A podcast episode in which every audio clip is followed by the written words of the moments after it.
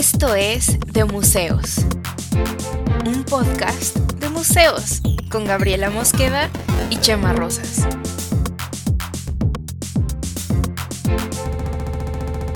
Bienvenidos.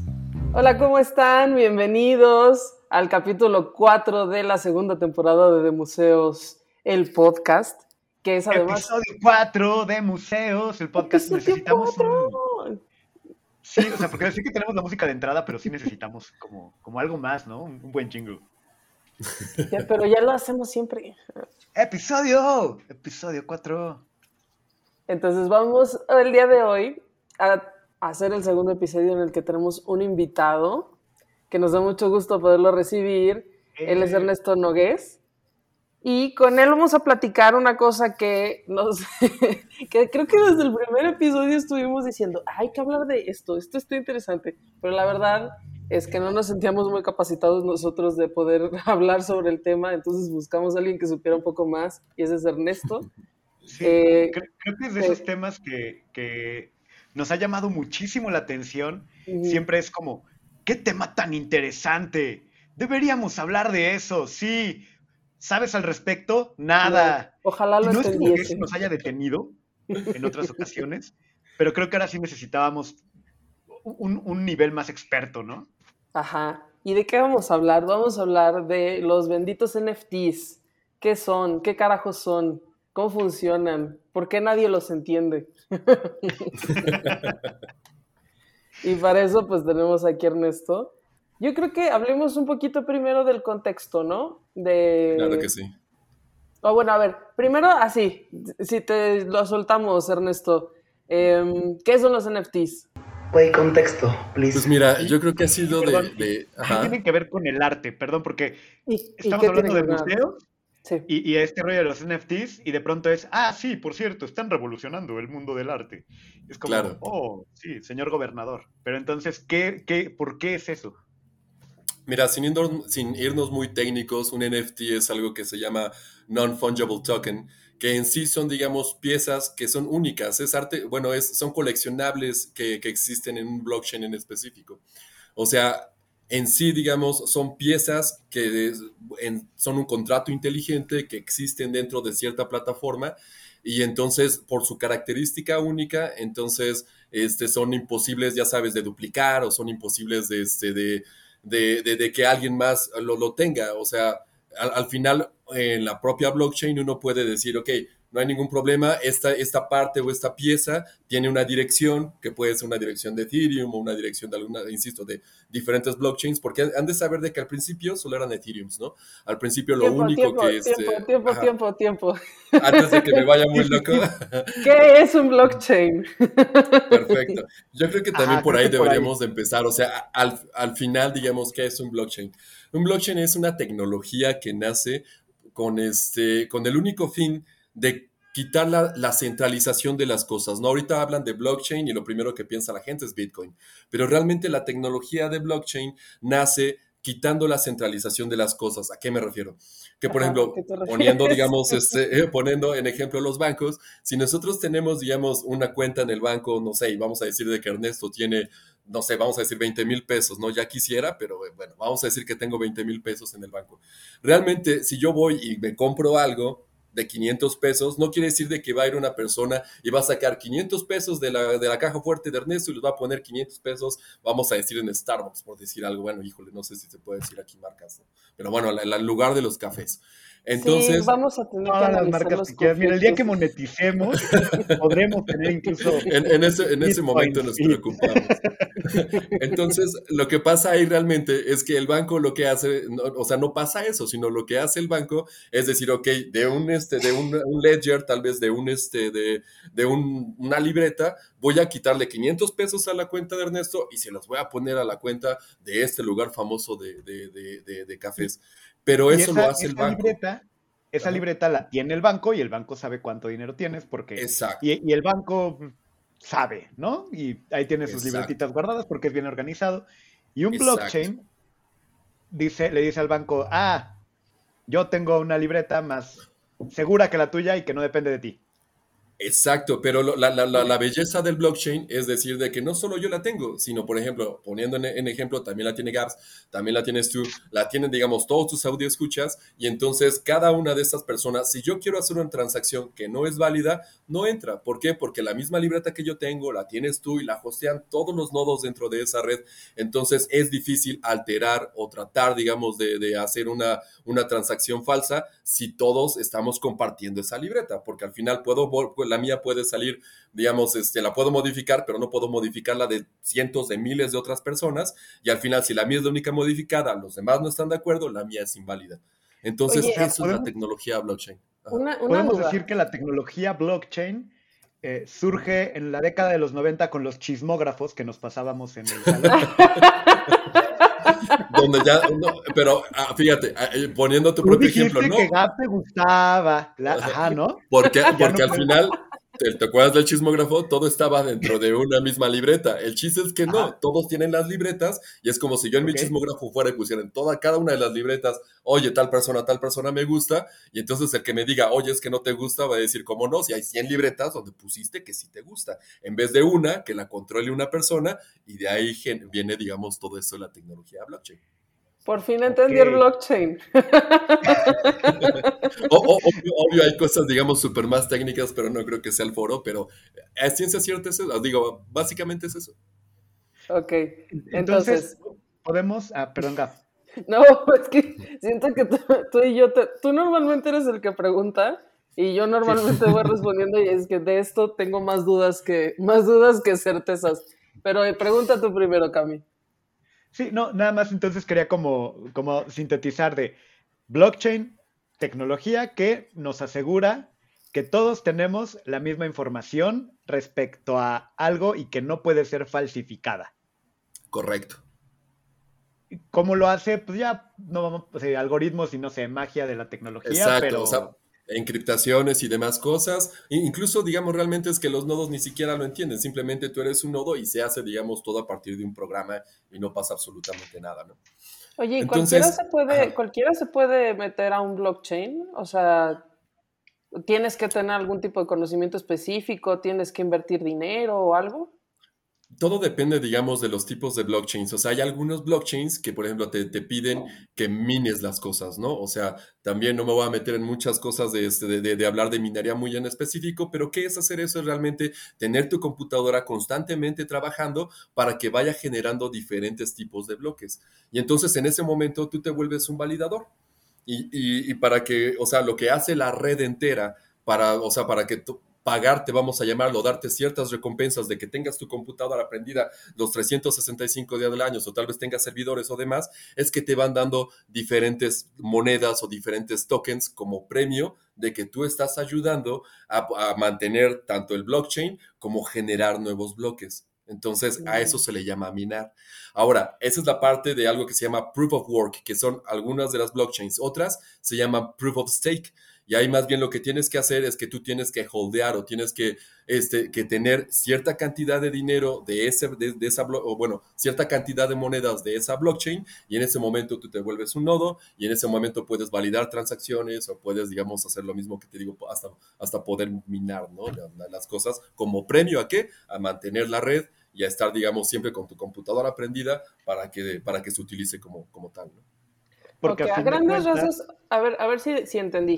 A grandes rasgos es que porque ahora hay tecnología y el valor, eh, el gran valor de que, de que tengamos la tecnología es la información, esa información se reparte entre muchas personas en lugar de que una sola tenga, eh, que sea el dueño de la información, ¿no? Exacto, exacto. Por ejemplo, tú en el momento de que guardas cierta moneda, en ese momento tú tienes parte de, ese, de esa cuenta. Tal vez una parte chiquita, tal vez no muy grande, pero siempre que pasa alguna transacción, todos esos nodos o todas esas personas tienen que decir, ah, ok, Gaps le mandó cierta cantidad a, este, a Ernesto. Ok, todos ya están de acuerdo de que lo mandaron porque todos están en sus carteras, entonces en ese momento la transacción es válida y, pues adelante, ya me pasaste dinero, ¿no? Y todos lo saben. Okay, sí, y eso requiere procesamiento y es lo que por lo que prestas tu compu. Exacto. Y para los de Spotify estoy haciendo comillas con las manos. Alguna vez dijimos que íbamos a ponerle un sonidito a las comillas y nunca lo, nunca lo hemos buscado. Nunca, Debería ser buena idea, la verdad. Pero bueno, a ver, entonces, esto como de conocimiento base general, ¿no? Exacto. Y, luego, o sea, esto para entender cómo funcionan estas cadenas de información y cómo esto es inclusive eh, eh, eh, en economía, en tipos de mm, criptomonedas y todo esto, ¿no? Entonces, ¿qué tiene que ver esto con el arte? Eso es lo que necesitamos ahora explicar. Yo leí un poquito porque, porque no quería llegar este, sin saber nada, ¿no? Pero bueno, hace unos meses que nos despertamos con una noticia de que se había vendido la primera gran obra de arte en NFT, o sea, en non-fungible token, que es lo que este, explicaba Ernest al principio. Y em, esta obra que se vendió fue em, de un artista que, se, que en Instagram y en sus redes se hace llamar Beeple, que es un artista que tiene ya mucho tiempo haciendo trabajo de arte digital, que, y encima además tiene obra que me parece muy interesante. Entonces, si luego este, lo buscan ahí en sus redes, em, en Instagram, tiene obra que es bastante interesante y ya él mismo había estado como buscando un modo que funcionara para, porque él trabaja obra digital, o sea, crea esta obra en su computadora con programas, no es una obra que exista en un, en un canvas o en un que lo puedas enmarcar y colgarlo en tu casa. Entonces él había estado buscando el modo de cómo poderlo vender y había, por lo que leí, había estado experimentando con diferentes modos en los que podía venderlo, entonces a veces les mandaba como un USB eh, codificado eh, y hacía el intercambio de la obra por tal, ¿no? O sea, durante un buen tiempo estuvo buscando cómo vender esta obra digital y finalmente fue la primera obra digital que se vendió a través de NFT y con eso pues vino una avalancha de artículos de ay, ¿qué está pasando en el mundo del arte? Se simbra el mercado del arte, oh, ¿qué está pasando aquí? Y la verdad es que casi nadie lo entendió bien porque estaba bastante complejo. Pero de bueno, hecho, a ver. De hecho, si me permites, Beeple de hecho es considerado la tercera persona viva con una obra de arte, con la tercera obra más cara, de hecho, que se ha vendido. Él es considerado la tercera persona que está ahí. ¿Por qué? Porque al final tienes toda la razón. Incluso en una entrevista que se le hizo, él decía de que lo había sacado, digamos, nada más para ver qué es lo que pasaba.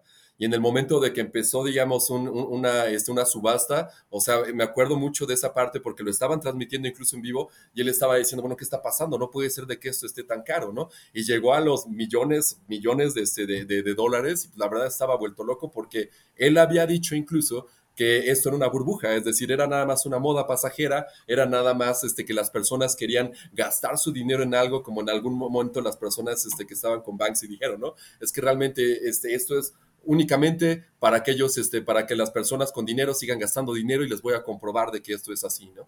Entonces, en, su en, en esa entrevista dijo, es que esto nada más es una burbuja y después, pues obvio, se arrepiente, ¿no? Que a quien no le gusta recibir tantos millones por una pieza que yo también ya la he visto, está interesante, tal vez no tengo el ojo crítico que ustedes lo tienen, pero, pero al final, digamos, fue, fue la plataforma, si mal no me acuerdo, estuvo, este en, híjole, no fue OpenSea, si mal no me acuerdo, fue en, en NIFT Gateway, donde se hizo la, la, la, la venta, ¿no? Y es, y es bien interesante. ¿NET Gateway? ¿Qué es eso? NIFT Gateway es un, es un mercado de NFTs. Cuando tengan chance, o sea, los invito a ustedes y otra vez a las personas que los escuchan, entren y pueden, una persona puede llegar y hacer, crear ahí, digamos, arte digital. Y puede, digamos, esta persona ponerle un, este, un, un precio y si alguien lo compra adelante, lo puede poner en subasta, lo que uno, uno quiera. A ver, pero entonces, nada más como para entender un poco más este proceso que, acaban de comentar, este, voy, a, voy a tratar de... Yo, yo soy un artista. Don Camisa, el, artista digital.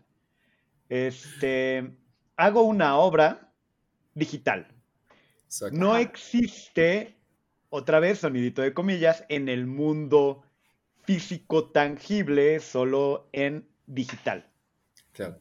Ya, ahí tengo mi obra y puede estar interesante, puede no. Ya la hice. Ahí está. Este es, un dibujo que hice en Paint y me quedó bien cool. Este, ¿Se acuerdan cuando dibujábamos en Paint? O sea, sí, paréntesis. Tal cual me estoy imaginando así, mi, dibujito que hice en Paint, así de, un sol y unas nubes y no sé, había cosas por ahí. hice mi dibujo en Paint, me quedó poca madre, bajo mi BMP, ahí existe mi, mi BMP ya. Y digo, wow, me pasé de lanza, esta es una obra artística, la voy a vender. Entonces, la subo a, este tipo de plataformas que acabas de comentar, este, y la gente dice, wow, yo quiero comprar esa obra porque es, acaba de romper todos mis esquemas este, del arte y nunca había visto unas nubes tan blancas en un BMP y un sol con lentes oscuros, eso nunca se había visto, wow. Y entonces compran mi obra en NFT, es decir, blockchain. Sin embargo, esa obra es un archivo. Y quien la compró, no compró el archivo. compró, la obra. ¿Sí, compró el archivo? A ver, pero ojo, ese archivo está en mi compu. Así es. Y yo puedo tener un, y lo puedo pasar a un USB. Tú le puedes hacer control C, control C y copiarlo, ¿no? Control C, puedo tener 2000 y mandar, es más, lo puedo subir a Facebook y todo el mundo va a poder descargar la obra y ya, ¿no? Y, van a tener la, obra y no es como que sean litografías, porque pues es la misma obra, es el mismo BMP. Claro. ¿Qué está comprando ese tipo que compra el NFT? Ah, buena pregunta. Buena pregunta. Yo creo que para poder responder esto, y, yo creo que ya vimos, por ejemplo, la parte de, de, qué es un blockchain, pero todavía no hablamos de la tecnología de NFT como tal dentro de las diferentes, digamos, uh, vamos a blockchains que existe, obvio, la más conocida es Bitcoin, ¿no? ¿Y qué es Bitcoin? Pues una moneda, es una moneda como si fuera un dólar o demás, obvio, digamos, una criptomoneda, ¿no? Pero existe, digamos, otro tipo de assets digitales como es, son los contratos inteligentes. No sé si han escuchado de Ethereum que de hecho es ahorita la segunda, vamos a llamarlo blockchain más conocida, que es Ethereum. Ethereum no es, o sea, es totalmente diferente a, Bitcoin porque Bitcoin es para que tú guardes valor. No tiene otra cosa más que guardar valor. Es como el oro, vamos a llamarlo. Es el oro digital. Pero realmente Ethereum, lo que tiene, lo que, lo, padre de Ethereum es que ellos pueden hacer contratos inteligentes. Ahora, ¿qué son contratos inteligentes? Los contratos inteligentes Exacto, los contratos inteligentes son, digamos, son programas que se ejecutan cuando de repente pasa algo y una vez de que se ejecutan no pueden ser modificados. Bueno, quiero que sepan que los NFTs son contratos inteligentes. Es decir, en el momento que yo creo un NFT y que entonces estoy como tú dices, lo, subo y, cuando tengan chance entren en algunas de las plataformas que igual y después se los comparto, pero hay una parte donde dice crear uno, le da clic en crear, le dice, puedes subir algún, este, algún, este, algún file de JPG, PNG, puedes subir audio, puedes subir video, obvio, digamos, te dan las especificaciones con las cuales tú, tú, puedes subirlo. Y después de eso, ya sabes, empiezas a escribir cuál es el nombre que quieres darle, cuántos NFTs se, pueden dar, porque, ojo, no, no todos los NFTs son específicamente únicos. Hay muchas plataformas donde te permiten, por ejemplo, que tal vez, no sé, de, de, de, esto que tengo acá atrás, lo hago un NFT, pero que no exista uno, que existan 400. Y entonces, como los grabados, quizá, ¿no? Como los grabados, exacto. Y entonces, en el momento que yo hago eso, en el momento de que ya lo subo todo, se genera el contrato inteligente y en ese momento nadie más lo puede mover. Ahora, respondiendo un poco a tu pregunta, ¿Qué es lo que pasa si de repente, no sé, tal cual, eh, de alguien como, como, no sé, tienen la Mona Lisa, o de algún, de, algo no tan, vamos a decirlo, tan famoso. Lo tengo ahí y llega otra persona y saca, como tú dices, una litografía y hay litografías que tal vez son... Sol con lentes oscuros. Exacto. Está, chingón, está, está, bien hecho y Exacto. tiene lo suyo y, alguien logra tener, digamos, una, una, copia y entonces empiezan a vender como pósters y pósters y por todos lados, pero realmente solo existe uno que tú ya lo tienes. En el momento que se cumple el contrato digital, tal vez tienes razón, puedo sacarle un screenshot y lo voy a utilizar yo, pero el original y todos lo pueden ver porque algo de que tiene, tenemos que entender es que la blockchain es pública. Es decir, yo, yo sé qué dirección tiene ese archivo y en cualquier momento se puede meter cualquier persona a verlo, independientemente de que tú lo muestres donde tú quieras, yo puedo entrar a, este, a, la, blockchain, ver quién realmente es el, dueño y ahí va a aparecer su dirección. Entonces, ella es la persona que realmente lo tiene. ¿Me entiendes? Oh, Entonces, es decir, el NFT es un certificado de autenticidad de la obra. El NFT es un contrato inteligente que te hace dueño de la obra, de una parte o de la totalidad de la obra. Sí, pero realmente la obra no la tengo, no es mía. Simplemente es algo que dice que es mía. Es y que, esa obra que tengo es real. No es como que tenga yo la obra, porque la obra, pues, la tengo en mi máquina, ni siquiera. Claro pero ya en tu máquina no, no tiene la dirección de Ethereum, de, bueno, de cualquier blockchain. Ahorita, antes eran solamente en Ethereum, ahorita también les iba a hablar un poquito de eso, que ya no es el único, ya ahorita también está Solana, está Chilis, está Zeta, hay varios, pero realmente la que tú tienes en tu computadora no tiene, digamos, la dirección de, que, de pertenencia, porque yo también la puedo bajar y no hay ningún problema pero la dirección de pertenencia es la que le va a dar, digamos, este... Y eso es, o sea, aplica, por ejemplo, si tú quisieras decir, ah, están usando mi obra y no tienen permiso o algo, algo por el estilo, entonces tú enseñas que tú tienes el, contrato, dices, esto es mío y bájenlo, ¿no? O los demando o algo por el estilo. Totalmente. Incluso se ha dado las cosas. un lugar tan bonito donde nada nos costaba. Exacto. Exacto. pero, a ver, por ejemplo, yo puedo, yo puedo ir al Museo de Louvre. ¿Sí lo dije bien, Gab? Bien, muy bien. Ok, voy al museo y le tomo una foto a la Gioconda. Le tomo una foto a la Mona Lisa y lo subo como NFT. Alguien lo compra por 2 millones de dólares. ¿Ya? ¿Qué pasa? Es dueño de esa foto de la Mona Lisa, aunque yo le tomé una foto a una obra que no pinte yo. Déjame te digo algo. Pasó con una obra de Banksy ¿no? Creo que, digamos, es, bastante famoso y, todos los conocemos. Y entonces alguien vendió un NFT de Banksy. Y realmente cuando las personas vieron que no era de Banksy, todos supieron a qué dirección se mandó y se tuvo que regresar el dinero porque simplemente no lo había mandado Banksy. Es decir, las mm. blockchains te, da, te dan la, la oportunidad de, ser, de tener, digamos, cierta seguridad o cierta privacidad, pero eso no quiere decir que no sea pública, es decir, de que la dirección, aunque le pertenezca a quien tú quieras, hace poquito, por ejemplo, nos enteramos que Snoops este, tiene su propia dirección y tiene millones, pero millones de dólares en puros NFTs. Y entonces ya ahorita él dijo, bueno, sí, esa es mi, esa es mi dirección. Ok, ya en ese momento sabes que una dirección de, Ethereum le pertenece a, a, este, a Snoops. Pero en ese momento, o sea, realmente insisto, es pública. Tú en cualquier momento puedes decir, ok, esa foto, porque va a ser simplemente una foto que la vendí y alguien me la compró, pues adelante, nadie te está comprando la Mona Lisa. Está bien que lo vendas, ¿me entiendes? Sin embargo, Snoop Doggy Dog, ¿no? Ah. ¿No? El, rapero. Sí, sí, sí. Entonces, ahí, no, tengo ningún conocimiento de street knowledge. De hecho, sí, te falta barrio. Sí, claramente nos faltó un poco de barrio allí, pero, güey, entonces Snoop Dogg tiene una colección súper grande de NFTs. Una colección impresionante de NFTs, de hecho. Y uno cuando quieran lo pueden, la pueden ver y ahí está. Pero si tiene una colección tan grande, ¿hace cuánto que existen los NFTs y hace cuánto que la gente está haciendo trade con esto? Porque también sé que Grimes, Grimes tenía una colección súper cabrona de NFTs igual, ¿no? Exacto, de hecho Grimes tiene una de las, de las más grandes. Y no lo dudo, no lo dudo.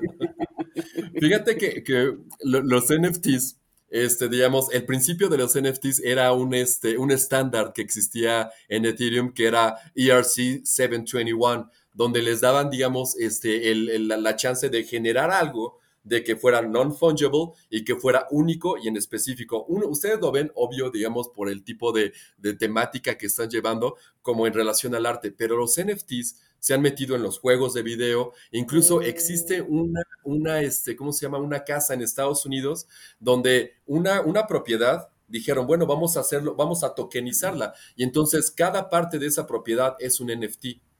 ¿Qué, es lo que quieren hacer con eso? Ahí se llama. Yo, yo la verdad no, no conozco mucho de, o sea, realmente no sé mucho de cómo funcionan, pero tengo mucho tiempo libre en internet a veces. y de repente me desvelo, tengo insomnio.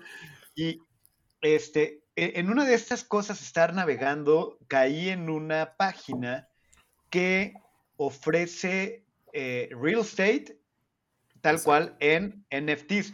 Y tienen un mapa de Estados Unidos y, puedes comprar territorio de Estados Unidos en NFT, no recuerdo cómo se llamaba, y, lo llegué a considerar y, luego pensé, ah, entonces significa que soy dueño de un pedazo de Alaska si compro esto y es, no, o sea, sí, de ese mapa. Ah, ok. Y luego entré en este agujero de, Alicia en el País de las Maravillas porque caí en una cosa que se llama Second Life. Mm, ¿Second Life? Second es Life. Como jugar es como, jugar Sims. Ajá. Pero en vivo. Pero en vivo, ajá. ¿Cómo que en vivo? Y, puedes, y puedes, por ejemplo, si tú compras un martillo, compras el NFT de un martillo. o sea, es una cosa bizarra fue una noche muy rara, este, y, ahora entiendo por qué es tu ahí, ¿eh? es como la noche en la que yo descubrí los videos de granos, güey. No, Dios, no, no, nunca he salido de ese hoyo, nunca he salido del hoyo de los videos de granos. Ahora, ahora, ahí te, ahí te va una idea de NFT hazte uno, graba el video y súbelo como NFT. ¡Ah, no Mi sueño. Y las personas que son fans posiblemente lo compren. Déjame, voy un poquito con lo que comenta él. Realmente no se llamaba Second Life. Second Life no tiene la capacidad de hacer NFTs, mm. pero se llamaba Decentraland.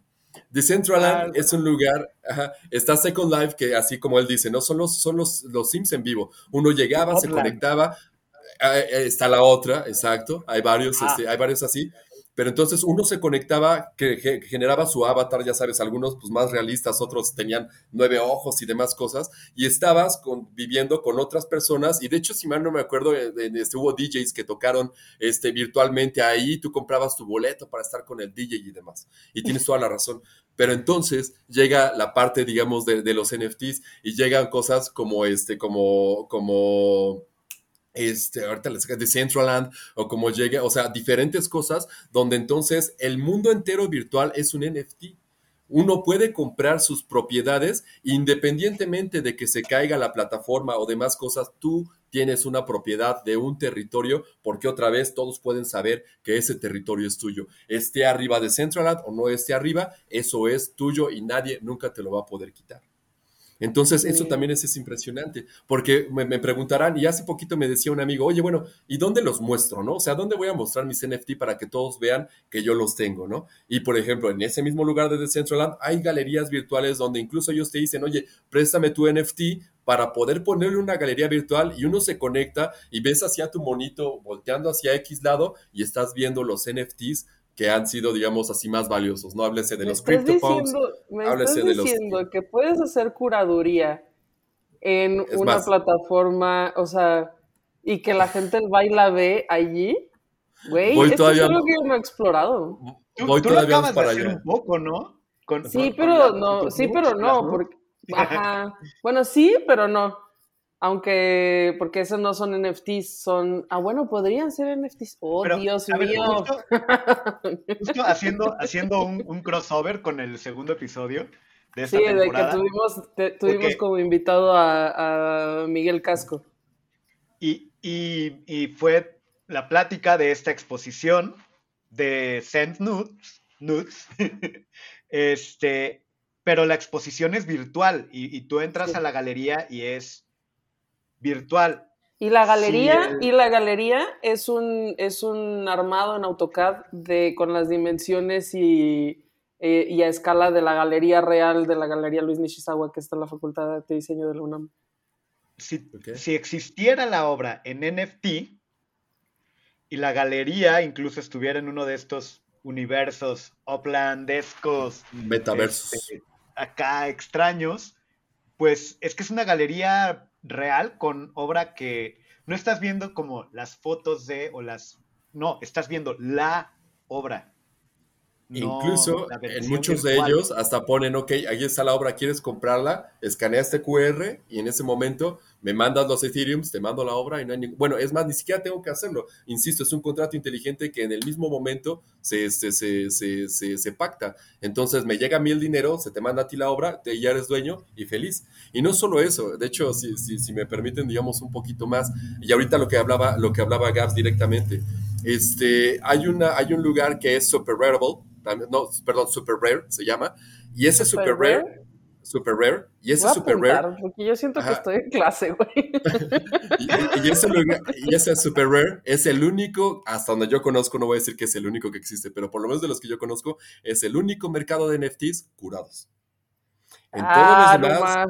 ajá, el de todos los demás, como OpenSeas, como este como, como, les comenté el otro, este, Nift Gateway, Readable, Top Shot, es, bueno, no Top Shot es también otra cosa que me gustaría hablar con ustedes, pero ese Super Rare es el único, Super Rare es el único que es curado y ahí si no cualquiera sube una, una, una obra de arte, ahí primero te tienen que dar autorización, debes de saber quién eres, debes de tener absolutamente todo tu perfil y solo si ellos aceptan, en ese momento lo vas a ver, digamos, publicado. De otra manera no lo vas a ver ahí. Y en los demás, yo, Ernesto Noyes, que sabe nada de arte, puedo llegar, crear un NFT, como, como, comentaban, hacer mis dibujos, bla, bla, y a ver si pega. Pero ese es el único que está curado. Ay, no siento que estamos Cami y yo así como, oh, no más, todo el rato. Pero, a ver, entonces, yo te escucho y sin saber ni sin haber entrado a muchas de estas plataformas, me da la impresión de que son, que es un mercado bastante sólido, o sea, que tiene como ya una estructura que debe tener clientes, que debe, o sea, tan así que hay ya coleccionistas con, con acervo amplio. Entonces, ¿hace cuánto que empezó a existir esto? O sea, ¿por qué, ¿por qué recién nos estamos enterando de todo esto? La, fecha realmente tampoco vengo a mentirte, no la sé así como tal, pero esto ya lleva más de tres años, por lo menos, digamos, de que ya se empiezan a mandar. Una de las, de las primeras NFTs que se, como colección, por ejemplo, se llamaban los CryptoPunks. Los CryptoPunks son 8 bits, por ejemplo, de unos monitos que están así nada más de lado y así en tecnología de 8 bits lo hicieron así como, este, no sé, hicieron los diseños, ¿no? Existe cierta cantidad. Ahora, ¿de dónde viene la, de, e, e, el valor de todo esto? Es la escasez ¿saben?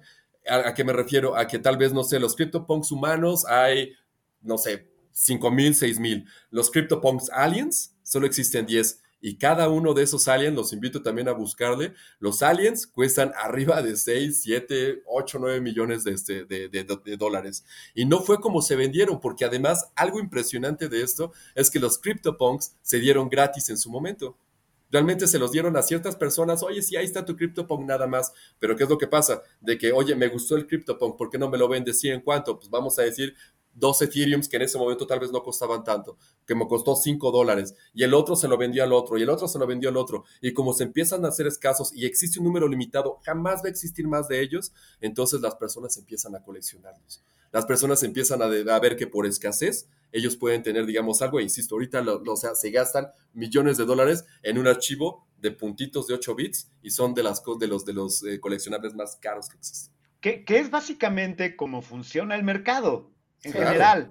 Claro. o sea, eh, hay, hay gente que, que compra un Carlos V en el Oroxo por una lana, ¿no? O cosas así, porque son poquitos y porque tiene una, una estampita que le puso papá Orozco.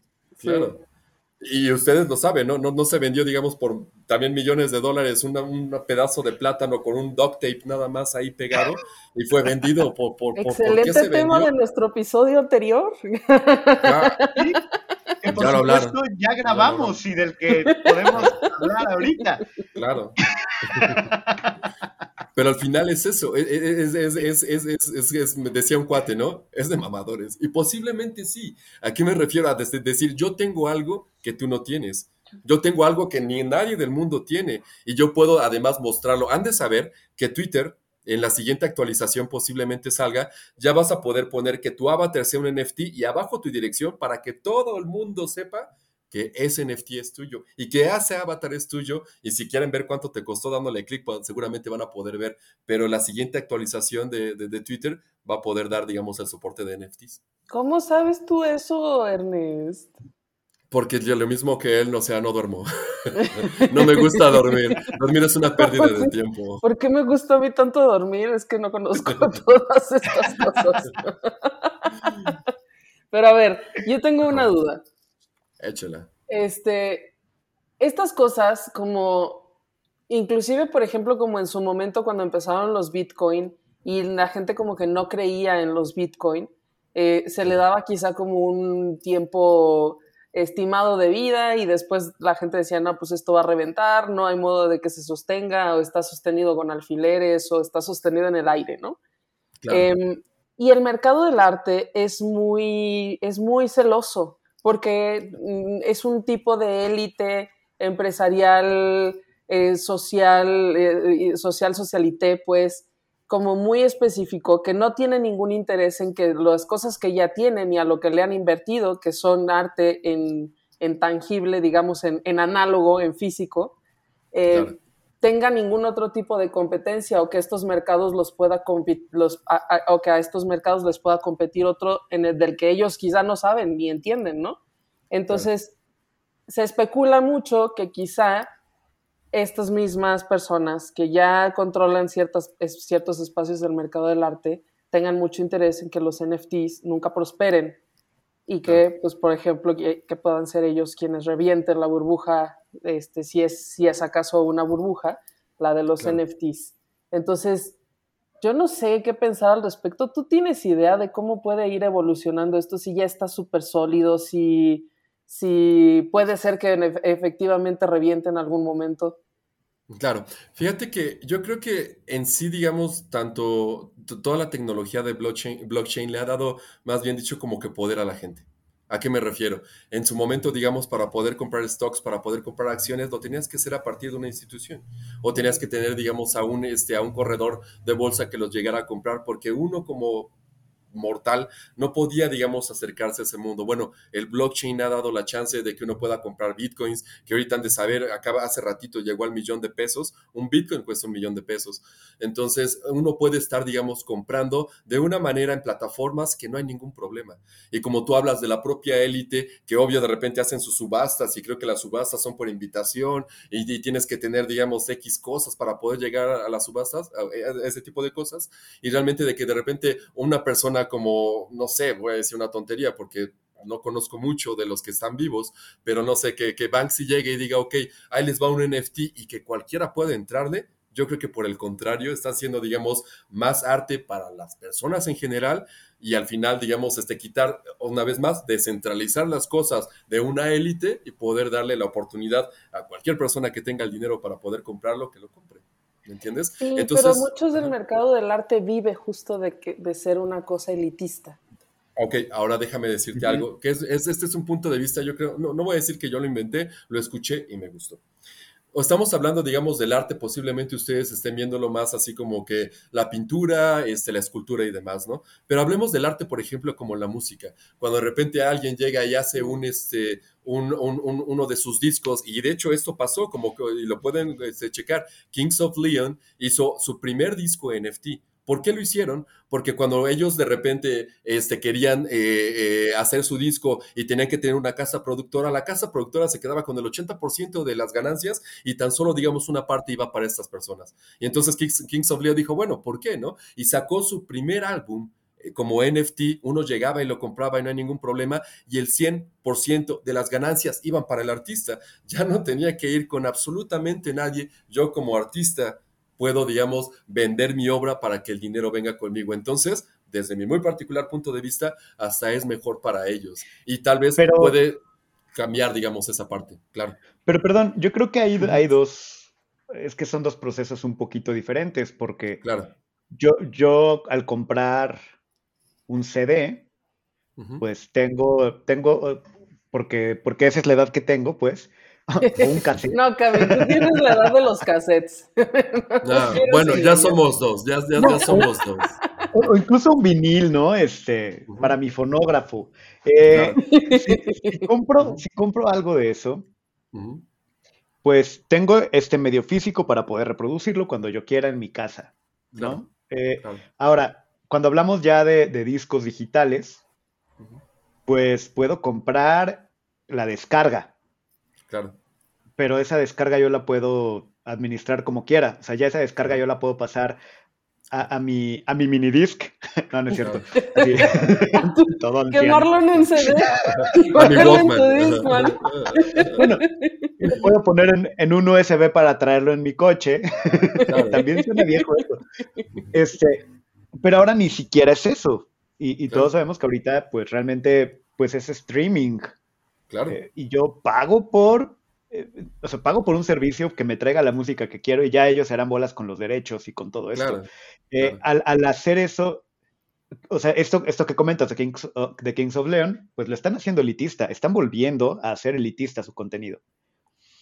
Y, porque ahora solo es quien pueda pagar la cantidad que yo quiero por mi arte, solo ellos lo pueden, lo pueden consumir. Creo que tiene esta otra parte que está como contradictoria, ¿no? Realmente. Pues no, porque al final, digamos, es, yo creo que es más o menos lo mismo. Si yo de repente tengo aquí el vinil de Kings of Leon y yo digo, que lo tengo aquí físicamente, pero obvio voy a Spotify y estoy escuchando el mismo vinil que tengo, pues realmente, digamos, fue por gusto, ¿no? Fue por, por esa necesidad tal vez de tenerlo. Eso no quiere decir de que su disco no esté en las plataformas de streaming. Eso no quiere decir que no lo puedas bajar de Apple Music, bueno, de la manzanita Music, ¿no? Por si tienen 8 mil millones de, de, escuchas. Pero, pero, ¿tú crees que, que, que, el NFT de, o sea, alcance a tener este mismo sentimiento del coleccionista que compra vinil? ¿Quién sabe? O, sea, y de, y de oler el disco. Ahí no estoy muy segura porque nuestro, nuestra mente todavía está súper este, codificada a que las cosas que queremos coleccionar las queremos, o sea, el espíritu del, del coleccionismo es tener, o sea, en lo físico, ser el dueño de un objeto. Todavía, todavía, aunque quién sabe si eso pueda cambiar en el futuro. Y por ejemplo, yo, me, yo me acuerdo mucho que eh, alguna vez tuve un curso de cómo hacer mediatecas en, en, o sea, en internet que pues porque una toma estos en lo que viene siendo la supercarretera de la información, este, porque a una toma supercarretera de ñoña, güey, súper ñoña. Y había un concepto que me costaba muchísimo trabajo entender. O sea, estando ahí en este curso, había un concepto que me, me costó muchísimo trabajo entenderlo y era objeto digital. Y el objeto digital podía tener uno o dos o tres o cuatro archivos y podían tener diferentes denominaciones, o sea, el objeto digital podría incluir una imagen, un audio, un texto y un código al mismo tiempo, y todo eso era cómo se, cómo se almacenaba dentro de la mediateca para que tú pudieras encontrarlo, aunque no fueran exactamente, o sea, como que tú pensarías que es una sola cosa, pero son varias cosas al mismo tiempo y tal. Entonces, pensando todo eso, esto me costaba mucho trabajo y estaba en un curso especial de, estas cosas ultrañoñas que nadie toma más que yo. Entonces, este, siento que todavía nos cuesta mucho, no solo, bueno, inclusive la dificultad de entender cómo funciona, por ejemplo, un blockchain, de entender cómo funciona un NFT, sin, y sin hacer analogías así como, es como cuando firmas un contrato y un contrato es algo que no se puede romper. Es, como el chismógrafo. Exacto, o sea, por, estamos todavía, siento yo, como que súper, no digo que no podamos llegar allá en algún punto, pero siento que sí es una dificultad conceptual grande la que tenemos en general para entender como todas estas cosas del mundo digital todavía. Y, más por, por, el asunto del objeto, y, y, pensando otra vez en el arte, eh, y yo como que ya no tanto, pero durante un tiempo sí coleccioné vinil, por ejemplo, y ese tipo de cosas. Es tal cual es, sí, lo tengo, puedo tener el disco en Spotify o lo puedo tener en CD, pero quiero tener el disco por el crackle que hace, por el arte, de hecho, de la galleta, porque quiero mis bootlegs, quiero, es, para mí eso es el arte. Eh, y esa parte tangible, no sé si, Ah, no, mira, tengo el NFT. Ah, claro. Pero te voy a decir algo. Lo que estás diciéndome son meras características de lo que a ti te gusta. Es decir, quiero que sea rayado, quiero que tenerlo, digamos, quiero que sea palpable, ¿sabes? Sin embargo, digamos, esa misma, ese, ese mismo, este, ¿cómo se llama? Eh, eh, vamos a llamarlo, no sé, pieza física, es finita, al igual que los NFTs. Así es que yo creo que estamos hablando exactamente de lo mismo, nada más de características diferentes, ¿sabes? Porque al final desde, digamos, tener tú, digamos, tu propia dirección y que cualquier persona sepa que es tuyo, porque ahora tampoco es que se hayan hecho, digamos, 20 o 100 o 1000, ¿no? Se sacaron como cerca de millones, entonces no hay ningún problema. Millones de personas podían conseguir ese NFT y no costaba tanto, la verdad. O sea, costaba creo que más barato que comprar un CD o un disco. Obvio, poco a poco por la escasez va siendo más grande. Pero al final, lo que me dices de las características, bien la podemos aplicar a un medio digital, simplemente como tiene razón Gaps, no estamos acostumbrados. Yo creo que esa es la palabra. Todavía no entendemos, todavía no se hace del dominio en general saber, digamos, de que una cosa también digital o una, una cosa no tangible, non-fungible token, puede tener pertenencia porque todos estamos hablando, digamos, de cuando decimos un archivo, ya sabes, el JPG, el screenshot que yo saqué, es esto que estoy guardando, ¿no? Pero no es así, o sea, va un poco más para allá. Es tener, digamos, algo que tiene cierto valor. Mira, estoy de acuerdo contigo eh, hasta cierto punto, pero yo creo que si hay un elemento clave y es la experiencia. El NFT no te proporciona ningún otro tipo de experiencia más allá de, la propiedad, de la experiencia de sentirte dueño de algo por un código. Es decir, yo me enamoro de mi disco y está padre que tengo un certificado de que es original. Pero la neta es que lo, no, o sea, no colecciono el certificado. El, certificado no me trae e, ese gozo. El gozo viene de la obra y de la experiencia distinta que me da. Y la experiencia del, del, del BMP, de, mi paint, con, con los del sol con las este, lentes oscuros. Le voy a pedir que cuando editen este video para que lo suban a, YouTube, que hagan una en Paint para que ilustremos esto. Este, de hecho, pueden comprar el NFT sin ningún problema. Hazlo tú y súbelo en Pero el punto es que el tener el NFT o no, no me cambia en absoluto la experiencia de ese archivo. Ok, ahora. En absoluto. Y está bien, ¿no? Definitivamente, este, cada quien, digamos, nos gusta diferentes cosas, ¿no? A ti tal vez lo necesitas sentir, ¿no? Pero te voy a decir algo, los NFTs no creas que, digamos, es, ok, ahí te vale MP3 y se acabó el asunto. Les invito, digamos, a que chequen los NFTs y, por ejemplo, hay NFTs que los que vieron de Grimes es, digamos, no solo música, sino además es una ambientación así muy loca y unos acercamientos muy locos de una obra digital, que bueno, también los hizo Grimes, espero no me esté escuchando, ¿no? Pero este, pero es, es, es una loquera. Ahora, quiero transportar eso al ambiente físico de que tú me estás hablando. Pues, te daría un póster y no vas a sentir lo mismo. Claro, claro. ¿Entiendes? Es a lo que voy. Creo que lo estoy comparando con, porque en ese agujero de, Alicia en el País de las Maravillas que me metí, eh, terminé obteniendo un NFT. O sea, yo tengo un NFT. wow. Te, hablo de, y, es, un, y es un, este, es como un emoji, es un iconito de un tucán. Es un tucán. ¿Tú eres el dueño de, el único dueño de ese tucán en el mundo? Pues mira, estuve en esas páginas y, ya era muy noche y, decía, ah, clic aquí para que te regalemos un NFT por, porque estamos abriendo este espacio de NFTs. Y le di clic y me llegó un tucán.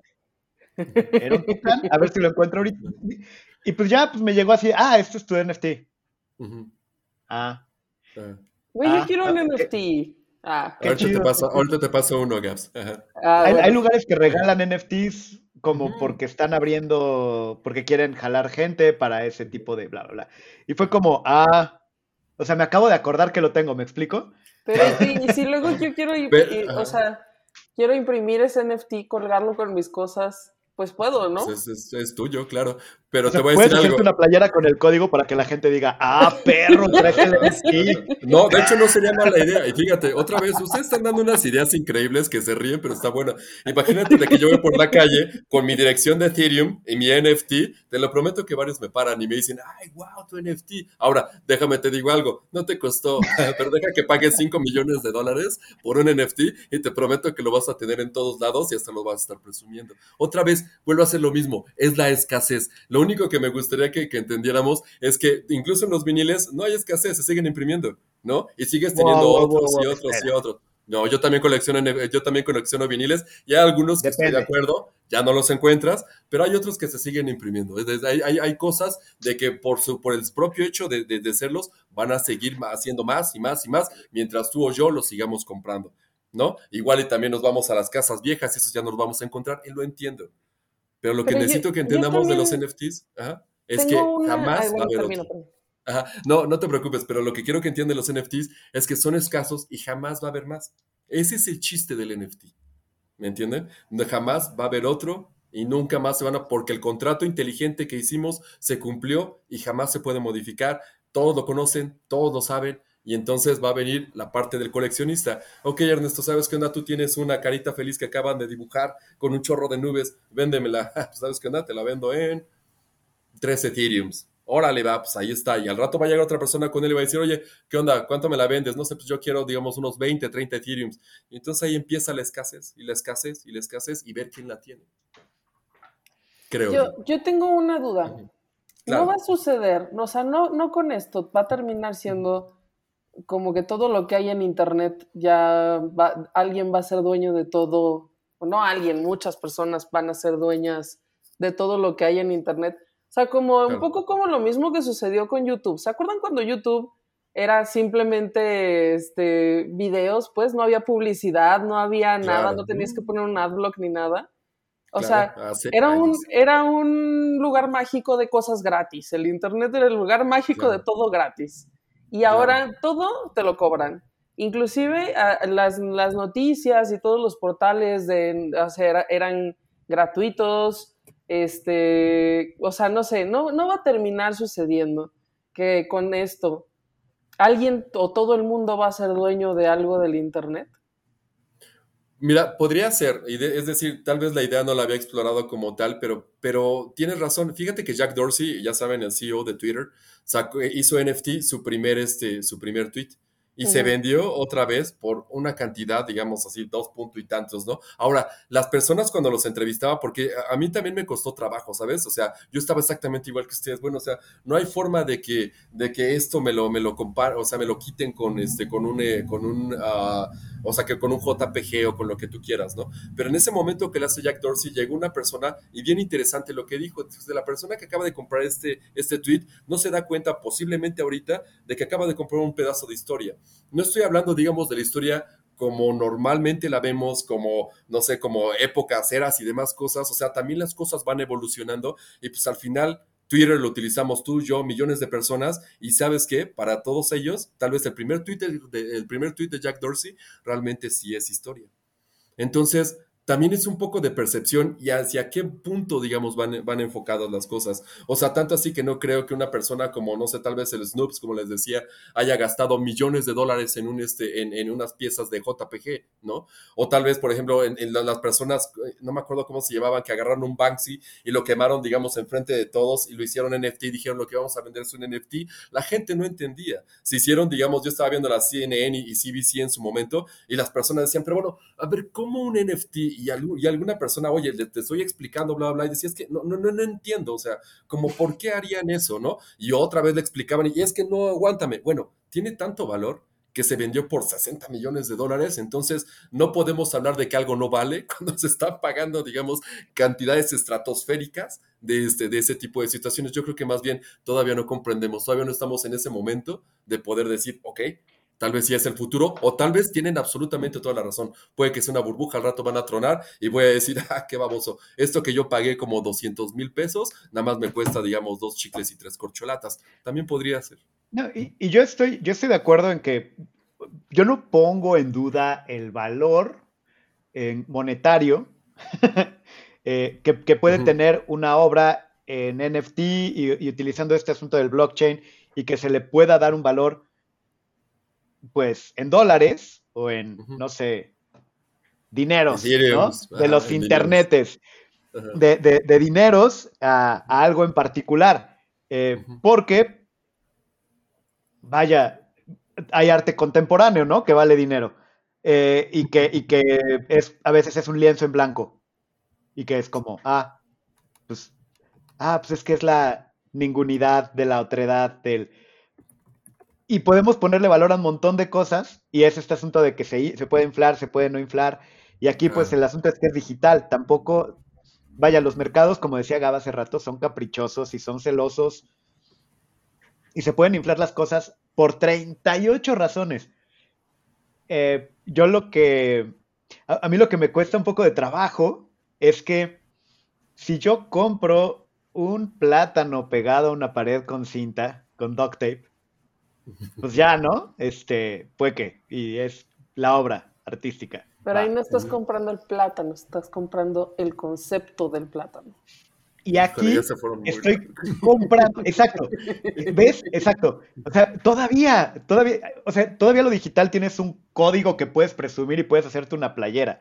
Acá es como, no, pues yo tengo el concepto y entonces puedo licenciarte, puedo certificarte para que tú puedas pegar el plátano en algún otro lugar y entonces, y eso te va a costar millones.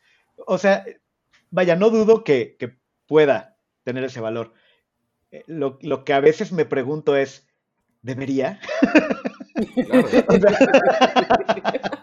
es como, o sea, no dudo que así sea y que lo tenga. Va, va, va, va, va, va. Pero eh, en, eso se nos va también los millones de dólares. Eh, eh, ¿Debería? Porque ¿sabes no hay experiencia. Exacto, eso, eso, justo, justo, justo ese iba a ser mi punto ya como para ir cerrando. Em, a mí me parece que hay como una cosa ahí, voy a utilizar esta palabra, epistemológica. ¡Wow, wow, wow! ¡Calma, Gaby! Porque justo como, como em, una de las cosas principales del arte es la experiencia sensorial que tienes, ¿no? Eh, y la experiencia sensorial muchas veces pierde justo una experiencia cuando se tiene que presentar a través de una pantalla. Creo que esto lo platicamos un poco más a fondo en el capítulo de museos digitales, ¿no? Sí, o en el capítulo 3, que por supuesto ya grabamos. este. Entonces, creo que justo esa es como una de las principales, este, o sea, sin, sin descartar que existe obra que es nativa digital. Hay, hay obra que es creada para entornos digitales, que su función principal es que viva y se reproduzca eh, a través de medios digitales. Em, pero como todo mundo aprendemos el arte, siempre es a través de los sentidos, directamente como una experiencia eh, sensorial muy directa. Y es por eso que tiene como un impacto, o eh, para muchas personas tiene un impacto tan amplio, ¿no? Porque te paras frente a algo y a lo mejor es una pintura gigante, a lo mejor es una escultura chiquita, este, y eso te hace sentir a ti grande, pequeño, te hace sentir triste, te hace sentir feliz, lo que sea. Y muchas de estas cosas quizá no se pueden experimentar de la misma manera a través de una pantalla, ¿no?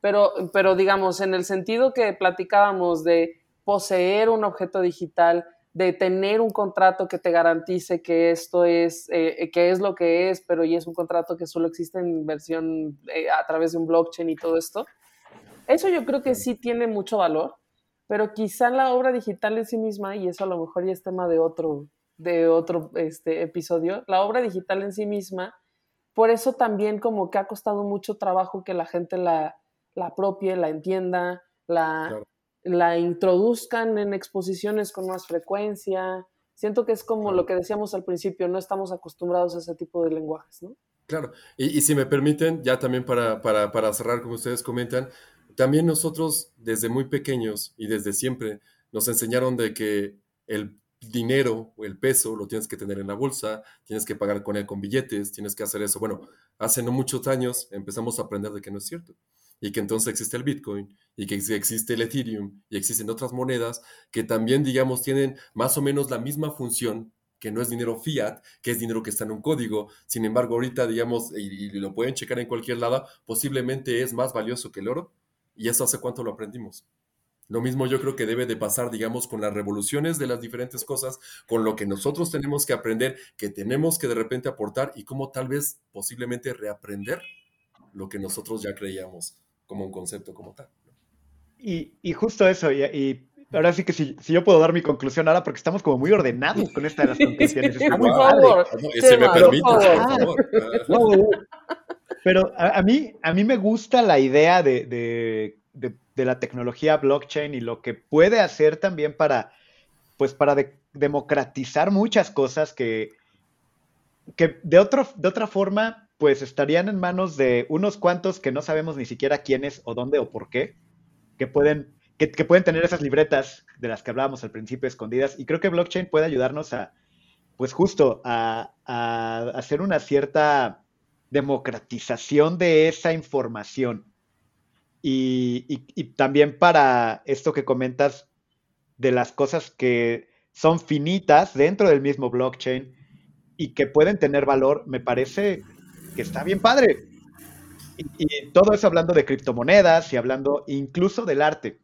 Mi tema eh, con, con, esto y, como lo que me, deja pensando mucho es, ok, si de por sí con lo tangible nos cuesta trabajo, eh, como de ponernos de acuerdo en qué tiene valor y qué no, eh, qué arte es, merece la pena ser llamado arte, qué arte no, eh, digo, ¿qué diría Avelina, no? De, los NFTs, no sé. Avelina seguro odia los NFTs, güey.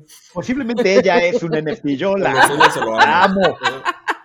Avelina, si me estás escuchando. Ella es su performance de su vida, es un NFT. pero, pero justo eso, si de por sí nos está costando trabajo como, ah, sí, este, dejé mis lentes tirados en la galería y alguien los confundió con arte y lo vendieron por 8 millones de dólares y ahora no puedo tener mis lentes porque alguien los, porque se me cayeron. Eh, y, nos está costando trabajo a qué darle valor y qué no. Creo que esto abre un mundo eh, terrible, porque ya, ya no salimos incluso de lo tangible y es, y, aparte es algo que se puede copiar y reproducir y, y lo que vale es el certificado. Ya ni siquiera eh, el evento o el concepto. Ya no hablemos de obra. ya ni siquiera el concepto es el que tiene valor, es pues esa línea de código que dice que es tuya. Aja, ajá. Es que parece un movimiento muy loco, eh, pero, pero también alucinante, pues, de, las posibilidades que tiene. Y, y, creo que es emocionante hasta cierto punto lo que puede pasar. No sé. Sí, pero sí, pero también, bueno, a mí se me ha quedado más claro que son los NFTs. Gracias, Ernesto. al, final venía eso, ¿no? O sea, Necesitamos tres puntos, ¿eh? Necesitamos tres puntos para, para consumir arte en NFT. ¿Pero quién los da? ¿Que los da Ernesto? Sí, ah, pues, ¿qué, tres puntos podríamos eh, O demos uno, demos uno cada quien. Ernesto empieza y nos da chance de pensar Va, va, va un, punto clave para consumir arte en NFT. Definitivamente es el gusto de cada quien. Es decir, si uno quiere este, entrarle, digamos, esta nueva, y yo lo voy a llamar revolucionar la forma de ver este, el arte, yo creo que es buen momento de poder encontrar piezas que nos gustan, que nos agradan, de que definitivamente podemos ir con los artistas y que el dinero que nosotros vamos a darle va para los artistas, no para las casas ni para las productoras, va para los artistas. Entonces, sin meterme en problemas de que si es, no es arte o, o si es arte o no es arte, una vez más, yo no vengo a eso, realmente es que sí les diría, por lo menos van a apoyar directamente al artista sin tener que pasar por intermediarios. Entonces, dense la chance y pues de verdad muchas gracias por invitarme. Gracias Ernesto por venir. Bueno, ahorita, ahorita nos despedimos bien bien. Ok, me adelante. Cami, tú di tu punto, porque yo no he pensado todavía. ok, mi, punto para, para, consumir arte en, en NFT,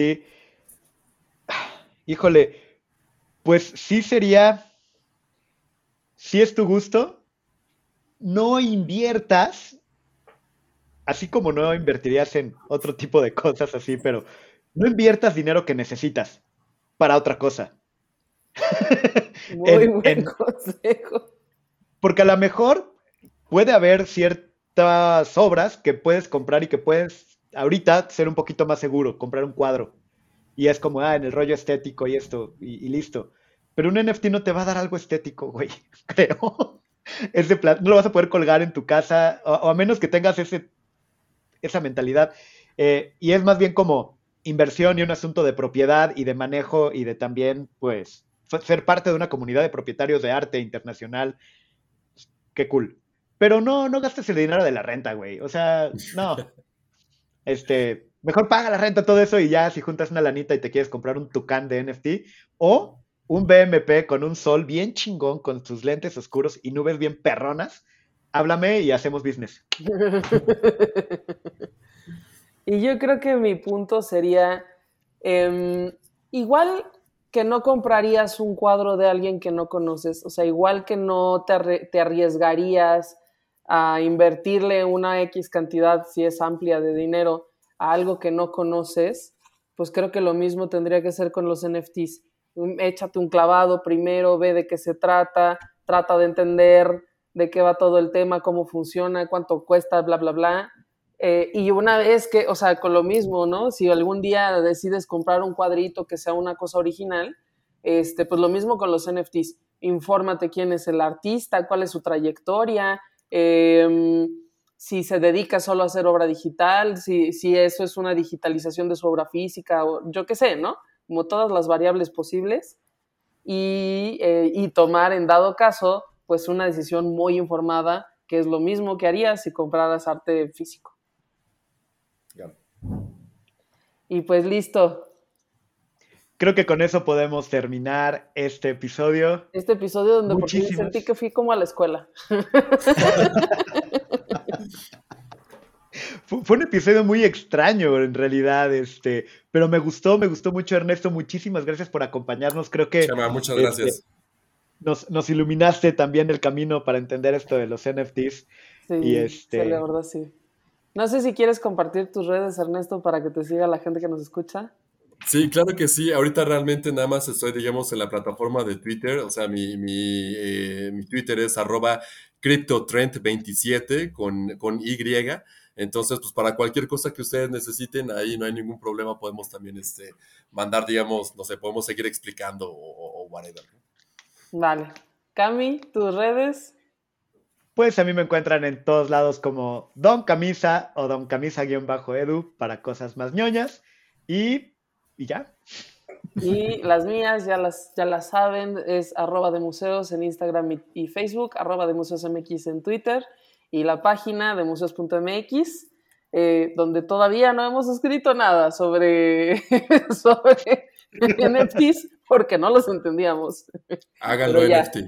El dominio lo pueden hacer NFT. Ah, mira, ah, wow, ah, wow. Muy bien. Muchas gracias. Y al rato, al rato Snoop Dogg comprando de museos. Me la ah, estaría cabrón. Y ahora que ya sé quién es. le cambiamos, le cambiamos el, el, NFT por unos CBDs o unos DHTs y estaría chido, ¿no? Que y, y luego no se, y me invitan, no se les olvide. Ah, bueno. Bueno, vámonos. Cuídense mucho. Hasta la próxima. Chao. Esto fue De Museos. Un podcast de museos con Gabriela Mosqueda y Chama Rosas. Hasta la próxima.